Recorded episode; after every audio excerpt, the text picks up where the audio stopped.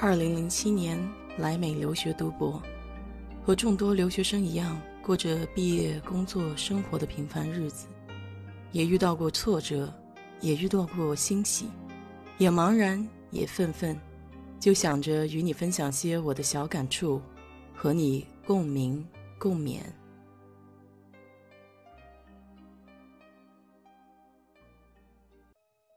嗨，你好，我是 DJ 水色淡紫。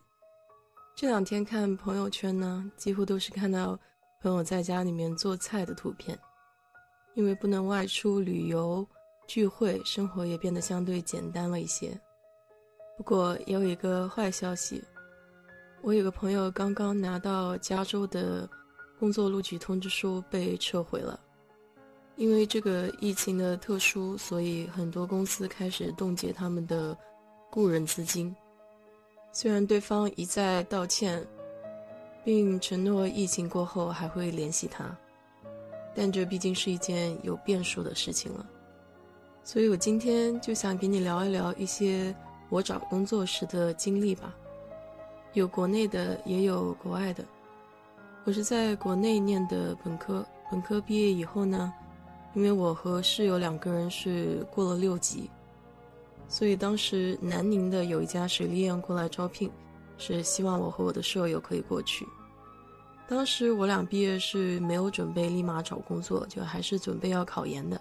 找工作呢，就是顺便投了一下简历，所以最后决定还是不去那里。一来是地方比较远，二来就是我们还是要考研的。研究生三年，大部分的时间是在准备出国留学的这件事情上，参加英语考试啊这一类的。所以等到毕业的时候呢，在等待这个留学通知的过程当中，我还是去投了一下简历的。当时找工作的想法就是一心想要换一个行业。我当时投过的有宜家的店面销售。直到今天，那个面试的场景还是在我的脑海里非常的深刻。当时面试我的是一男一女，这两个人呢看起来都比我小好几岁，聊的都是跟专业技能无关的，也就是现在一般大的公司招聘的时候都会用的行为面试问题。一般的行为面试测试问题呢，最终考察的是你这个人的性格。和你的处事方式是否能符合这个公司的文化氛围？第二个印象比较深的面试呢，是我投了国家开发银行呼和浩特分行的招聘。当时我应聘的是他们矿转评估的部门。我千里迢迢的打了飞的到呼和浩特这个我从来没有去过的城市。第一天就是考试，考试的内容跟申论其实是差不多的。大部分是思想政治方面的，那么当天就通知你是否有机会进入第二天的二面，我是没有收到这个通知的。我这么老远的赶过去，所以我也很不甘心。我第二天还是去参加了这个二面。当时因为报考的人非常的多，所以大家都在大厅里面等待这个面试的过程。我在这个过程中呢，就帮助他们的招聘人员发笔呀，调节整个会场的这个气氛。弄得那些来参加面试的同学以为我是当地招聘人员呢。就这样，面试工作人员看我这么积极努力，所以还是给了我这个二面的机会。二面是一个团体讨论，一个小组大概是八到十个人，然后根据所给的这个话题进行小组讨论，每个人都可以发表意见。我顺利通过了二面，然后进入了三面。最终呢，三面是没有通过的，所以我也没有拿到录取通知书。啊，当时他们问了我一个问题，就是问我是否有家人或者亲友在呼和浩特。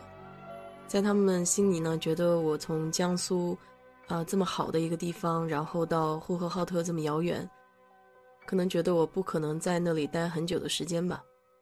但至少我尽力的尝试了，而且努力过了，所以我也不后悔这次经历，并且让我觉得还很有意思。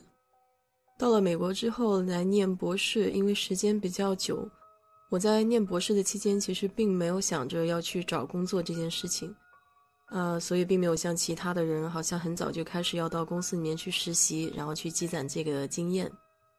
对于我个人而言的话，找到目前的这份工作属于机缘巧合，因为我导师的人脉关系非常的广，就当时跟他一起做过事的人，啊，推荐他去帮公司做一个项目，我呢就是那个项目的主要负责人。最后他们比较满意我的成品，所以承诺了给了我三个月的实习。这其中也有一些小的波折，就是虽然他们承诺了，但是我很长一段时间没有听到任何消息，所以心里也是非常的着急。在有一次我们学科的全国大会上，公司有代表负责宣传招聘，我就鼓起勇气找到了这个招聘代表，给他讲述了一下我个人的情况，以及当时他们对我做出的承诺。我其实并没有抱什么期望，说是会听到回音，但是就是想要去找一个人说一下自己的事情。结果这个人真的把我的事情当成他自己的事情。参加会议后不久，我就收到了人力资源的一封信，并且通知我具体的时间可以去过去实习。我心里还是非常庆幸自己去勇敢地迈出了这一步。这之后实习的三个月，我非常的努力。因为你在实习期间的表现，会决定你是否被招为正式员工。我当时还有半个学期就要毕业了，所以还是很期待能有这个机会就拿到这份工作的。大企业招聘呢，一般都会有它的流程，像我们公司，你都是先需要到网上去做一些测试题，然后看看能不能通过网申。网申过后，你的简历会通过人力资源的筛选，最后才会到招聘人员的手上，再进行一轮筛选。然后就是电话面试，如果电话面试没有通过的话，你就没有这个当面面试的机会。网申的问题，你可以上网去搜一搜，各大公司可能有他自己的模板。再说说简历，简历其实真的非常重要。我之前有帮助公司里面去筛选过简历，简历看多了之后，你会发现对比下来，这个差距还是很明显的。简历的风格需要简洁明了，抬头最好有一段总结，就最起码告诉别人你所要寻找的是一个什么样的工作。所以这里要说的，也就是针对的不同岗位，其实你的简历是需要做修改的。仔细的观察招聘岗位的说明，然后把自己的简历改成对方需要招的那样的人，要抓住招聘内容的关键词。这段呢，我就先不在这里细说了，因为本身修改简历这个事情，就可以满满的去讲上一个节目。我自己还是有一点心得的。言而总之，今天我给你说一下我自己的经历呢，主要是想说明一个道理。天时地利人和，这个对找工作来说呢，也是同样非常重要的要素。但其中，天时和地利是我们没有办法去控制的，但是人和这件事情，也就是说是在人为这件事情，是我们可以控制的。不管是什么样的情况，只要自己尽力而为，不后悔就可以了。好了，今天就给你聊这么多吧。如果你对这个话题比较感兴趣的话，请在我的评论区留言。谢谢。